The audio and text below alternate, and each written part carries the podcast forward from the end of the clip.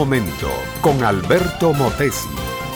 Una respuesta práctica a tus interrogantes sobre tu vida y los problemas del mundo moderno. Aquel estadio estaba repleto de aficionados al fútbol. La expectación que generaba aquel juego de campeonato era muy grande. Cerca de 120 mil personas cómodamente sentadas habían llenado aquel coloso de cemento. La prensa en toda su dimensión de medios masivos de comunicación estaba allí para llevarle a todo el mundo la transmisión del partido final de la Copa. De pronto los equipos salieron a la cancha, la multitud rugió, papeles, globos inflados, pólvora, cánticos y muchas otras manifestaciones fueron el recibimiento que los fanáticos o hinchas hicieron a sus respectivos equipos. Entre ellos estaba Gerardo, un muchacho muy tímido y con un bajísimo nivel de autoestima. Uno de los equipos se paró en medio del campo de fútbol. Hicieron un círculo y alguien que parecía el líder comenzó a arengarlos para levantar su ánimo y enviarlos como vencedores a jugar el partido. De pronto, Gerardo se puso de pie y comenzó a salir de aquel lugar. Su amigo Pepe le preguntó, Gerardo, ¿por qué te vas? ¿Qué te pasa? Y el muchacho muy enojado le respondió, ¿viste a esos hombres formando un círculo en medio de la cancha?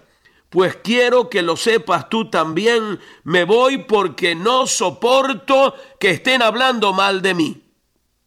Pobre Gerardo, qué necesidad imperiosa tenía de que alguien le ayudara a levantar el concepto tan bajo que tenía de sí mismo aquellos jugadores de fútbol lo que menos conocían es que en algún lugar de aquel estadio repleto había alguien que se llamaba Gerardo y que se daba por aludido cuando ellos supuestamente hablaban en secreto.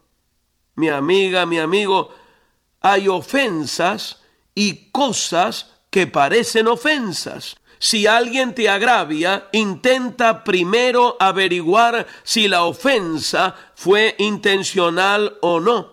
No todas las ofensas son un ataque, pero hay seres humanos que viven siendo ofendidos continuamente por un poder diabólico que los destruye en sus hogares, en sus vidas personales, que los esclaviza en el vicio, en la droga, en las deudas, que destruye la familia, que les roba sus hijos. Y sin embargo, estas personas no se sienten ofendidas en lo más mínimo.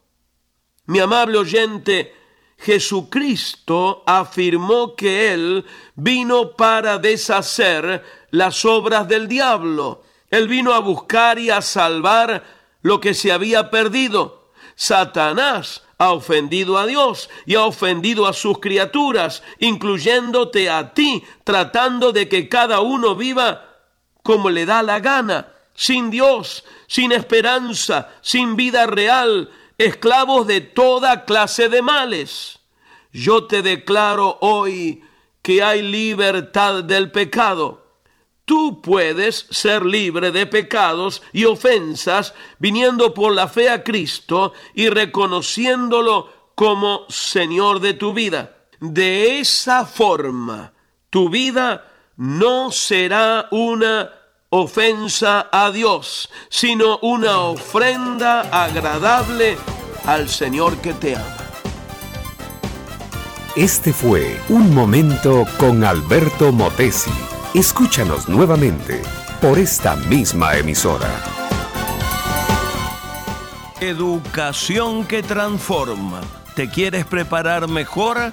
Visita albertomotesiuniversity.com y pulsa el botón de la escuela virtual.